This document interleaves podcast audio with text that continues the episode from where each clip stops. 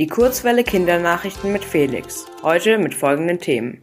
Europa als zweitgrößter Regenwaldzerstörer. Corona-Notbremse in München. Und FC Bayern scheidet aus Champions League aus.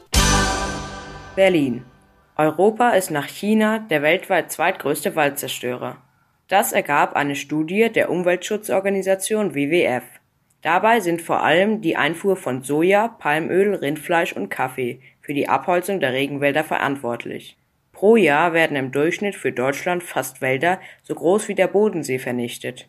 Damit steht innerhalb der EU Deutschland ganz oben auf dieser Liste.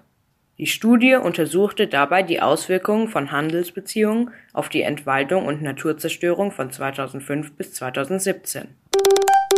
München in München gilt seit Mittwoch wieder die Corona-Notbremse. Es gibt also wieder verschärfte Corona-Regeln, zum Beispiel im Einzelhandel oder bei privaten Treffen. Auch die Schulen wechseln ab nächster Woche bis auf wenige Ausnahmen wieder in den Distanzunterricht. Das liegt daran, dass die 7-Tage-Inzidenz mehr als drei Tage lang in Folge über 100 lag.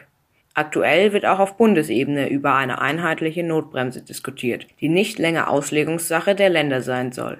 Das Bundeskabinett hatte sich bereits auf eine Ergänzung des Infektionsschutzgesetzes verständigt. Darüber wird nun kommende Woche nochmal im Bundestag beraten. Paris. Der Titelverteidiger FC Bayern München ist am Dienstag trotz des 1-0-Sieges gegen Paris Saint-Germain aus der Champions League ausgeschieden. Das Tor von Erik Maxim reichte nach der 2-3 Heimniederlage wegen der Auswärtstorregel nicht aus. Die Regel besagt, dass bei Punktgleichheit diejenige Mannschaft die nächste Runde erreicht, die mehr Auswärtstore erzielt hat. Nach dem Aus in der Champions League und im DFB-Pokal bleibt dem FC Bayern München für diese Saison nur noch die Chance auf den Meistertitel in der Bundesliga.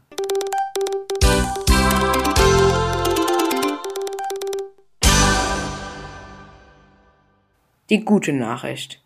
Die zehnjährige Schülerin Sky Neville aus Wales hat einen großen Erfolg gegen Plastikspielzeuge in Kinderzeitschriften erzielt. Ende letzten Jahres hatte sie eine Online-Kampagne gestartet, um gegen Plastikspielzeug in Kinderzeitschriften vorzugehen. In nur kurzer Zeit erreichte sie ein beeindruckendes Ergebnis. Die große britische Supermarktkette Waitrose will in Zukunft keine Zeitschriften mit Plastikteilen mehr verkaufen. Das Anliegen von Sky schaffte es sogar bis ins walisische Parlament. Das Wetter. Heute und morgen bleibt es kühl und bedeckt, bei Temperaturen bis zu 8 Grad. Mitte nächster Woche soll es wieder sonniger werden, bei Temperaturen bis zu 16 Grad